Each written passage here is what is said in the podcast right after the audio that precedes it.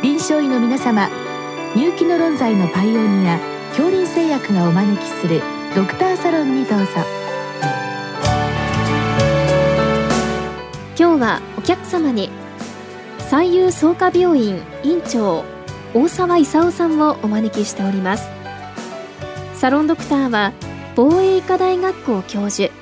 池脇勝則さんです。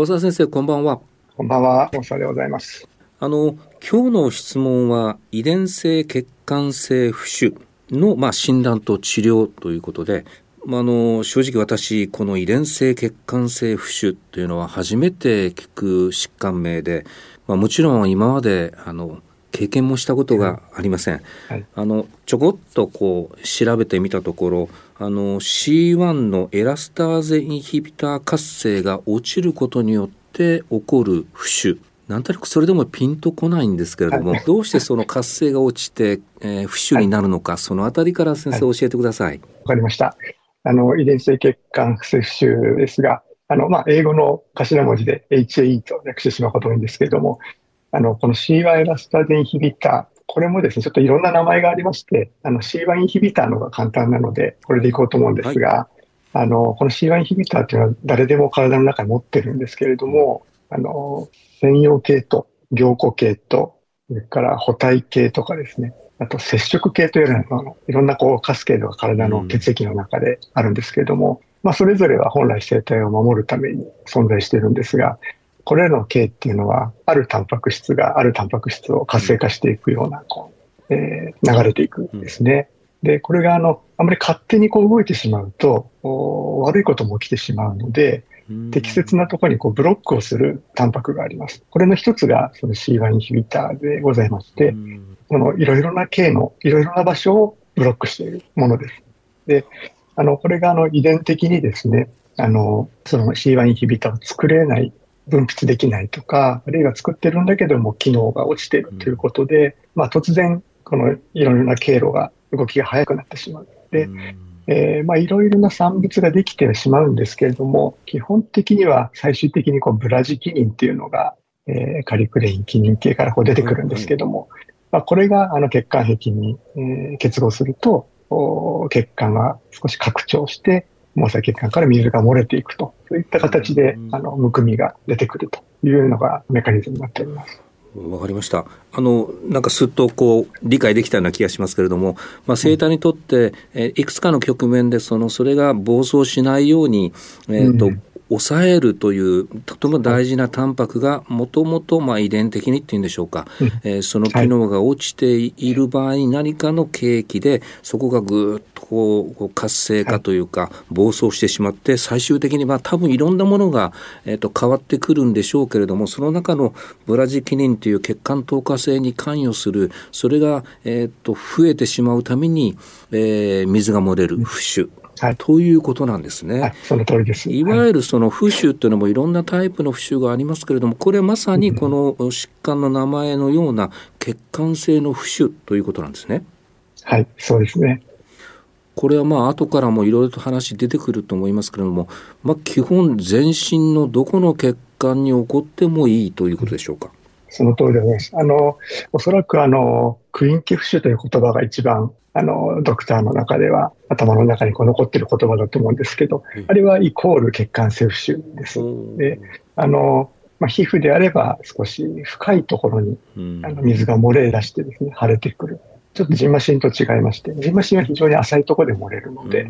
あの、境界鮮明な膨れた星が出ると思いますけど、血管性浮腫は深いところで漏れるので、境界が不明瞭な広がりを起こします。で、えー、あとは消化管とか、あの気道とかですね、体の中でも起きますので、まあ、そのあたりがジマシンとは違うわけですけども、このクイーン球腫、あるいはこう血管性腫と言われている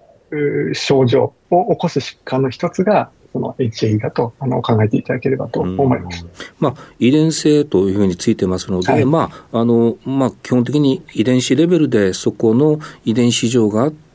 えー、その抑えるということがなかなかできないという方、実際にでも先生、こう発症する後発年齢っていうのは何歳ぐらいなんでしょう？はい、あの、なかなか初心時ですね、初心時に全てを聞き出すのって難しいことはあるんですけども、あの、よく聞いていくとですね、大体もう10代のうちに、あの、手足の腫れとか、まあ、お顔とかですね、唇が腫れたとか、何かこう原因不明の腹痛を繰り返していたとか、まあ、そういったことが始まっているのがほとんどですね。これあの、えー、例えばその手足の腫れ、まあ、唇の腫れ、うん、ただこれ先生、あの浮腫は、えーと、そんなに長くは続かない浮腫なんですね。あの程度によりますけれども、早ければもう数時間で効いてしまいますし、うん、まあ、腹痛の場合は消化管がこう腫れるんですけれども、この場合はちょっとあの浮腫の程度がおそらく強いので、うん、あの漏れてしまった水分が多いために、大体数日とか、まあ、長いと1週間ぐらいということもありますね。うん、まあ、そうすると先生あの、どの部位の浮腫かによって、その受診する診療科、あるいは年齢によってもですけれども、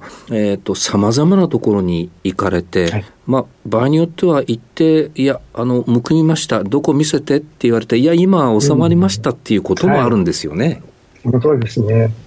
でできれば、今皆さんスマートフォン持ってらっしゃるので、あの、できれば写真撮ってから来てくださると、本当に資料としてはありがたいですね。あの、これ、まあ、分かりそうなという気もしますけども、まあ、あの、腸管ですとかの浮腫の場合は、腹痛というとなかなかこの疾患に結びつくそうにないですし、これもあの、先生どっかで見たんですけれども、症状起こって診断がつくのに13年、4年近くというのは、結構これ、なかなか診断つきにくい病気だというふうに考えていいんでしょうか？その通りですね。なかなかあの、この遺伝性血管接種という病気がすぐむくみを見たときにですね、こう思いつくと、意外と診断は難しくないので、あの進むんですけども、あるいは見たことがあれば本当に特徴的なので、つくんですが、全く見たことがないとなかなかですね、これ、診断には至らない。えー、ですし、体のいろんなところに出てしまいますので、でね、同じ人であっても、いろんな診療科に行ってしまうので、なんとなくこう話が結びつかないですね。だから診断つきにくいんだと思いますね。まあ、仮にもし見ている先生が、ちょっとこれ遺伝性血管性浮腫、うん、HAE じゃないかと思ったら、先生、その診断のプロセスはどうなるんでしょうか？はい、あそうですね。あの、もう決め手はかなりあのシンプルで、最初に出てきました C1 インヒビターの活性というのが保険で測れます。うん、で、あの、まあ、合わせて補体の C4 も測るともっといいんですけれども、うん、あの、遺伝性血管性種 HT1 インヒビターの活性がですね、必ず50%未満になります。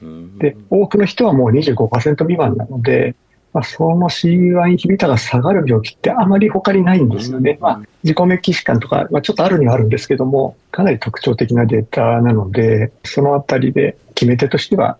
診断できますね。そうすると、疑ってしまえば、まあ、診断はそこの活性を測定して起こしてるかどうかということなので、はい、そんなに難しくはないということは、まあ、改めてですけれども、やっぱり疑うというのが一番大事、はい、ということですね。そう、ね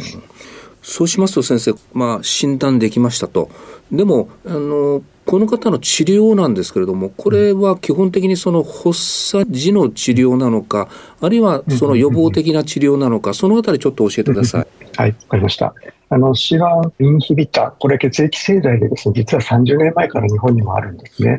で発作時は、あの、血管内に常駐でした。今までずっとそれしかなかったんですけども、この数年でですね、あの、先ほどのカリクレイン系を阻害するようなお薬が登場してきまして、えー、合成した薬ですね。これはもう本人が持ち歩いて発作の時自分で皮下注射できます。それから、あの、予防ですね。発作そのものを予防してしまう。カリクレイン阻害薬で内服も毎日飲むんですけどもございますし、皮下注射を各週もしくは月1回、えー、っていうのと、また、イワインヒビター製剤も先日、あの、皮下注用が出まして、これ週2回自分で皮下注射するんですけども、まあ、これが揃ってきましたので、まあ、患者さんの発作そのものをですね、もうほとんど起こさないようにできるような環境になってきました。まあ、発作出たとしても自分で治療ができてしまうとかですね、すね。まあ、かなり QOL が上がってきているところですね、えー、まあ、あの全身の血管、どこに起こってもいいとなると、一番やっぱり怖いのは、咽頭の、まあ、はい、あの、それ呼吸困難で、場合によっては命を落としてしまうという、はい、えー、まあ、患者さん自身がそういったものを心配されてるという中で、えー、起こって本当に病院にたどり着けるかっていうのは多分心配だと思うんですけれども、ご自身で、まあ、自己注射できるとなると、だいぶその患者さん自身の不安というんでしょうか、それも違うような気がしますが。そうですね。その C1 インヒビター製剤、発作時にしか使えなかった時代がもう二十数年ありましたので、まあ、その頃の見つかった患者さんは、今の現状のこのいい方にとても早く変わったので、うん、とってもこう気持ちとしてはこう安心して過ごせるような時代になってきましたね。うん、最後の先生、あのこれはあの遺伝的なそういう背景があるからといって必ずしも、はい、えー、とやっぱり発作を起こす時っていうのはいろんなこう身体的な精神的な何かストレスがきっかけになるというふうに、はい、まあ、あの書いてあったんですけれどもそうなると、先生方はそういったものをいかにこうマネージするのかそういうご指導もされるんでしょうか？あその通りでございます。あの、まあ、きっかけがわかんないことも確かにあるんですけども、あの、はっきりしてるのはやはりその疲れたとか、どこか物理的にこうぶつけたとかですね、うん、圧迫してたらなっちゃったとかですね、あの、そういうのはっきりしてることがあるので、あの、可能な限りそこを、えー、少なくする。あるいはまあストレスかかったらちゃんと休むとかですね、そういうのは、あの、基本的な指導としてとても大事だなと思いますね。あの今日の先生のお話でお聞きの先生方も浮腫の患者の時にですね遺伝性血管性浮腫ちょっとこう片隅に、えーはい、挙げられることになればいいと思います、ね、ありがとうございました、はい、ありがとうございました。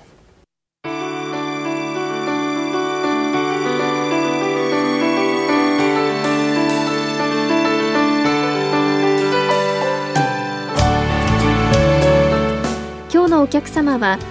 三遊創価病院院長大沢勲さん。サロンドクターは防衛医科大学校教授池脇勝則さんでした。それではこれで恐林製薬がお招きしましたドクターサロンを終わります。